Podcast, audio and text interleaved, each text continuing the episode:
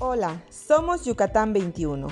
Si tú como nosotros eres amante de viajar y conocer sitios sorprendentes, este podcast te permitirá experimentar una nueva forma de viaje más allá del desplazamiento físico.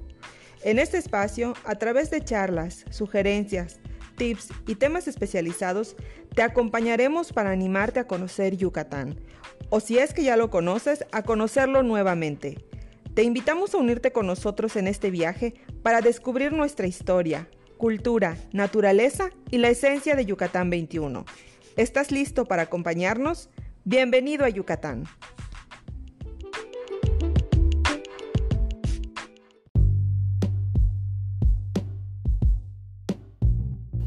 Hola, bienvenidos a un nuevo episodio de nuestro podcast. Les saluda Angie y hoy me acompañan Alma y Pedro para charlar en esta ocasión.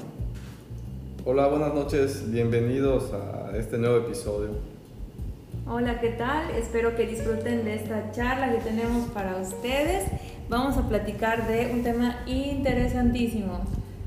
Lo que se sabe de Yucatán en el mundo. Vamos a estar compartiendo con ustedes varios temas, varias situaciones que han pasado en eh, en los últimos años y que han sido, eh, pues de alguna forma identificadas en el resto del mundo y que son relacionadas a Yucatán y a la cultura maya, ¿no?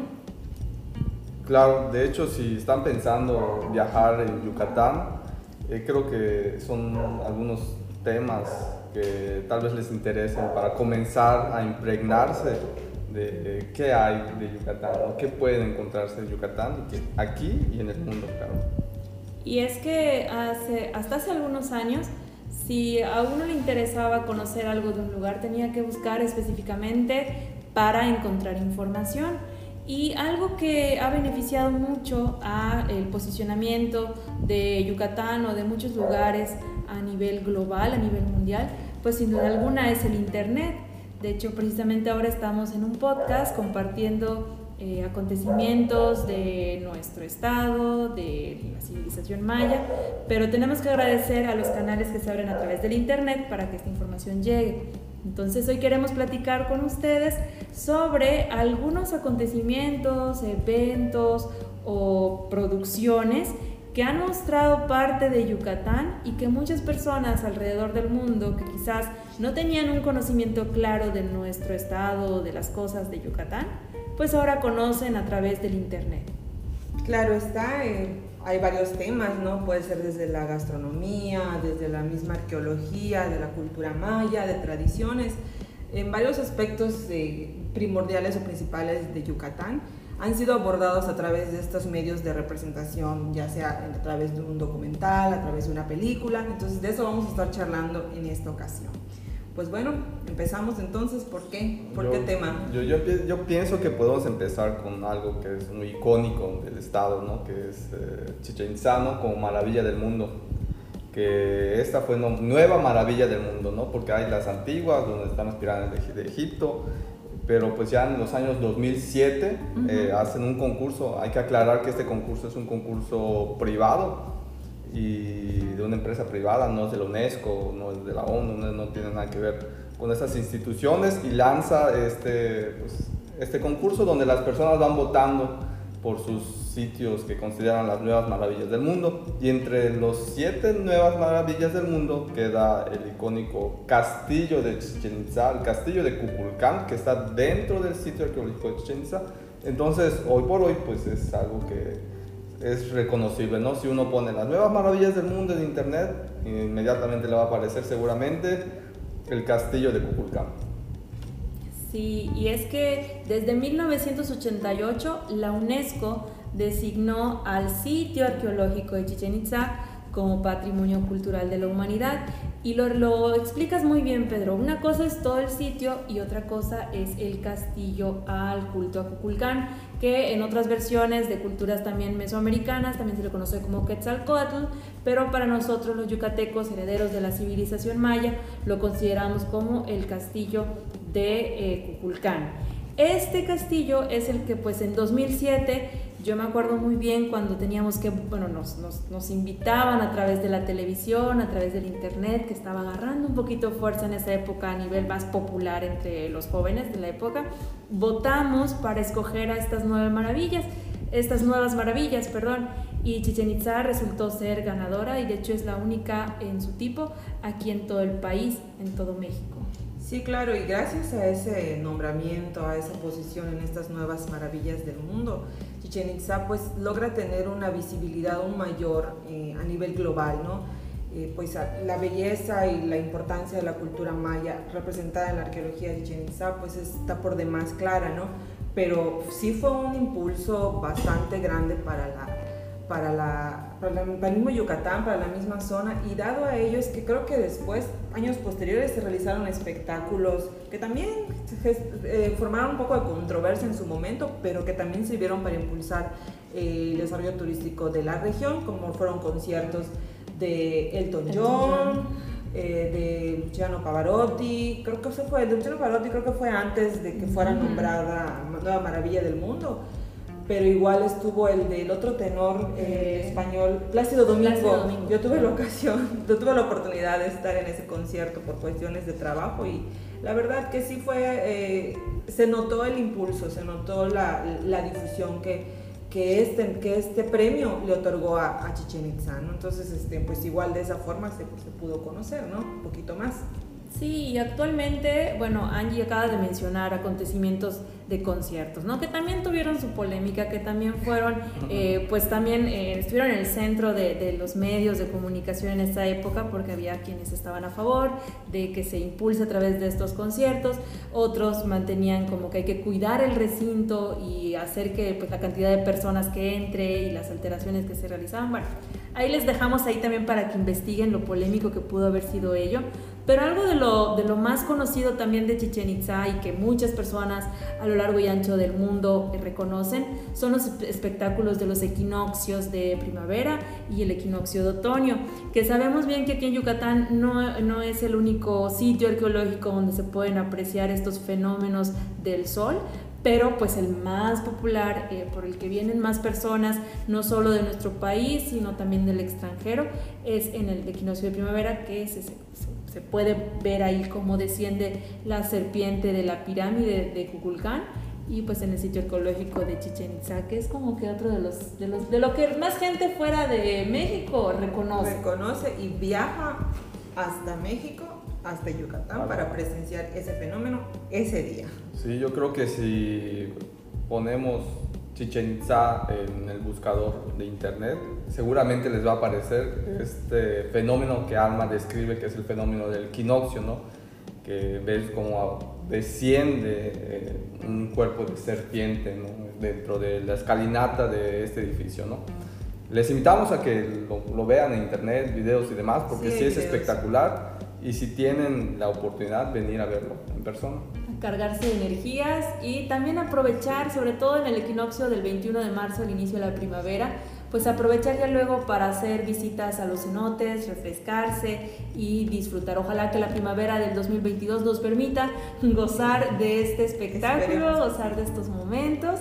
Y pues sin duda alguna, ahora que mencionábamos el año del de, eh, nombramiento de Chichen Itza como nueva maravilla del mundo moderno, pues también podemos pensar, y, estábamos dudando si mencionábamos este acontecimiento polémico también, ¿no? Pero pues igual y para que ustedes se den su punto de vista, tengan también su propia perspectiva, porque a lo mejor y vieron esa película. Nos acordábamos que en esa época, en el 2007, en nuestro país llegó esa película, esa producción de Mel Gibson de Apocalipto esa película que si bien hay muchas opiniones también polémicas encontradas con relación a la fidelidad histórica que puede tener la, narración que se cuenta a través del protagonista de esta aventura, y pues arqueólogos, historiadores, antropólogos también se dedicaron como que a, revisar y a ver de qué forma esta filmación eh, pues nos presentaba eh, un, paisaje o un contexto propio de la civilización maya. Hay ahí muchos puntos. También les invitamos a que ustedes se involucren en el tema y también hagan su propia eh, búsqueda, investigación y también tengan su propio criterio. Sin embargo, no podemos negar que muchas personas que no tenían mucha idea de la civilización maya, de eh, la naturaleza propia de esta región, de cómo se veía una, una, persona de la civilización maya por la caracterización que se le da a los actores, pues sin duda alguna hizo que, que se mirara un poco más a este lado del mundo, que, que, quizás la producción de Mel Gibson no es al 100% fiel históricamente hablando, pero sí nos muestra ello, ¿verdad? Digo.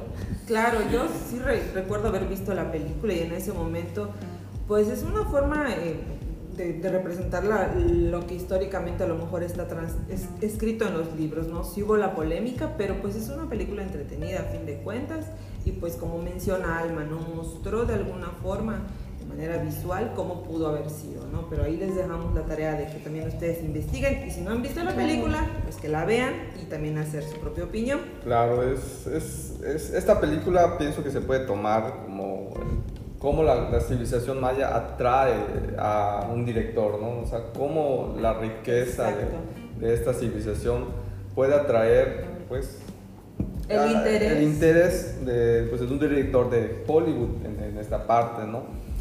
Particularmente sí, hay cosas que sí están muy exaltadas, pero recientemente yo estaba escuchando a un arqueólogo que él menciona que hay unos detalles muy particulares que sí están basados en la parte arqueológica que se ha encontrado, ¿no? Que sí exaltan las cosas porque es una película para entretener, no es un documental.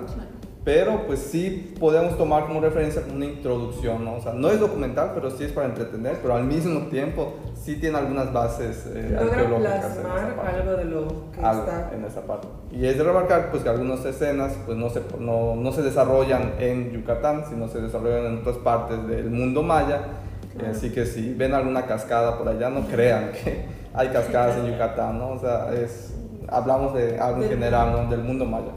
Claro, qué bueno que lo señalas, Pedro, porque muchas personas se pueden confundir y pueden creer que la civilización maya solo estuvo en nuestro estado, pero pues ubicamos que incluso estuvo hasta en otros países, estuvo en Centroamérica. Entonces, pues sí, como que ubicar y estar muy conscientes de que no todo lo que se ve en esa película se refiere exclusivamente a Yucatán. Hay otras zonas también de la civilización maya donde se extendió, como es el caso de Chiapas, como es el caso de Guatemala, este país de Centroamérica, y pues también hay allí regiones que se presentan, ¿no? Así es.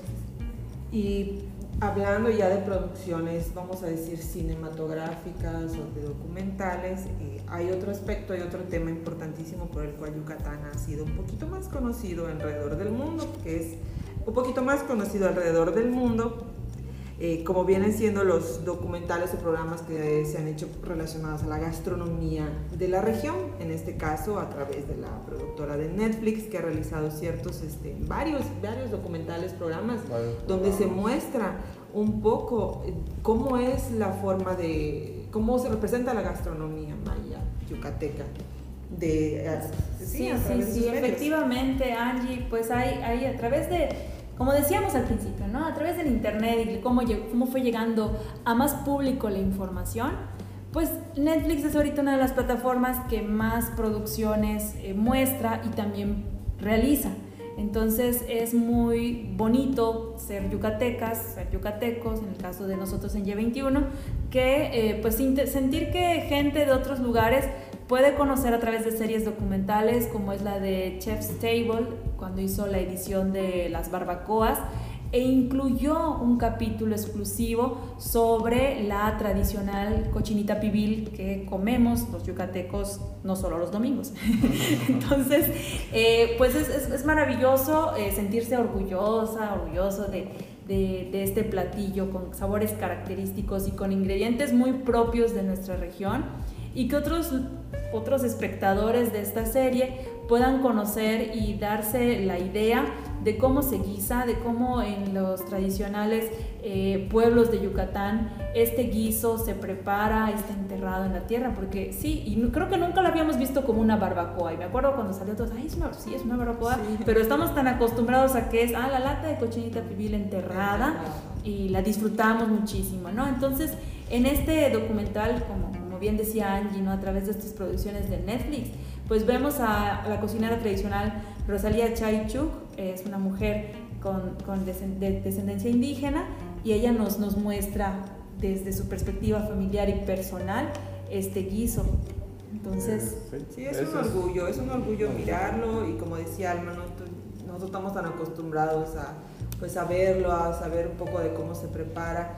Pero qué bueno que a través de ese tipo de producciones se pueda dar a conocer y más personas conozcan todo este, este conocimiento ancestral que hoy en día prevalece, ¿no? Y otra vez pienso que poco a poco Yucatán va trayendo la mirada de, pues, de productores, ¿no?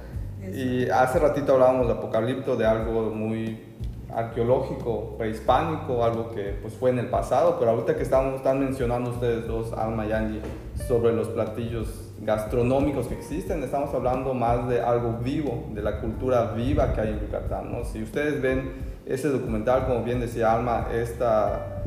Rosalía Esta chef, Rosalía, eh, es, habla Alma que es de descendencia indígena, entonces vemos cómo todo el contexto de cómo vive, cómo la parte, eh, cómo recupera sus ingredientes, cómo cocina, su vestimenta, son cosas que también en Yucatán existen, una cultura viva donde nuestra herencia viene desde la parte de los mayas, ¿no? Claro, y hay más producciones también en Netflix, ¿no? Tenemos eh, la serie de las crónicas del taco, donde también se visita a otras cocineras, otros cocineros de, Yucatán, como eh, cada quien eh, muestra también cómo se realiza la cochinita pibil, cómo se comercializa, cómo la comemos. Entonces también está la recomendación de, de mirar a través de este otro documental. Y había otro que este, creo que es el de eh, sal, grasa, ácido y ah, calor, si no me equivoco. Era así como que, ah, si me equivoqué en el orden de, de, los, de los conceptos, bueno, ahí le, le buscan ustedes allá en Netflix y, y, le da, y nos damos una idea. Allá se muestran de diferentes partes del, mundo. Y, y, hay un capítulo especial De, de, Yucatán, ¿no? No sé si fue ácido. El de ácido, ácido la naranja, recuerdo que hablaba. Se utiliza la naranja agria, ¿no? Fueron un municipio, no sé si fue de Cayo o Xcuscap. No Xcuscap, parece. Sí, sí. que fueron allá. Lo voy a volver a ver porque mm, creo que salió, fue uno de los primeros que habrán salido, si no fue el primero. Entonces sí, vaya la, me voy a mirar otra vez allá cómo, cómo fue presentada ya la cocina yucateca. Lo destacado pienso que son los sabores ¿no? que aporta Yucatán hacia el mundo. ¿no? Puedes venir de, de Europa, de Estados Unidos o de Asia y vas a encontrarte estos sabores muy particulares que posiblemente no encuentres en tu país de origen, ¿no? en su lugar de origen, en esa parte.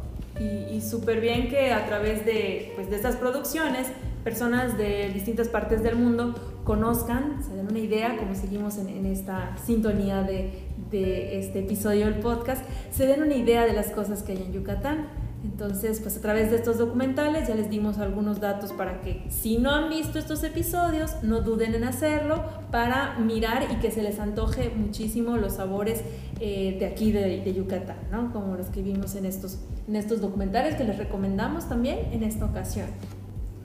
También a mí me gustaría recomendar uh, un pequeño documental, un cortometraje más bien, que habla de igual en nuestra gastronomía. Está producido por Cinejanal y es un platillo muy típico que consumimos durante el Día de Muertos, que es conocido como Hanal Pichán. Entonces, igual no se lo pierdan. Búsquenlo en YouTube como Cinejanal Pip. Creo que es el Pip, ¿no? Sí, el, Pip, si no me equivoco. Se lo recomendamos mucho, así como todos los otros este, programas, documentales que hemos platicado en este podcast. Para que le echen un ojo y puedan disfrutarlos ustedes también. Bien, pues faltan muchas cosas más por compartirles de Yucatán, eh, de cosas que han salido de Yucatán y que han sido populares a lo largo del mundo, pero eso será para otro episodio. Nos toca despedirnos, esperemos que nos escuchen en nuestro próximo podcast. Yo soy Alma y fue un gusto estar con ustedes. Yo soy Angie. Y yo soy Pedro y no olviden comentarnos en nuestras redes sociales. Gracias. Gracias, nos vemos.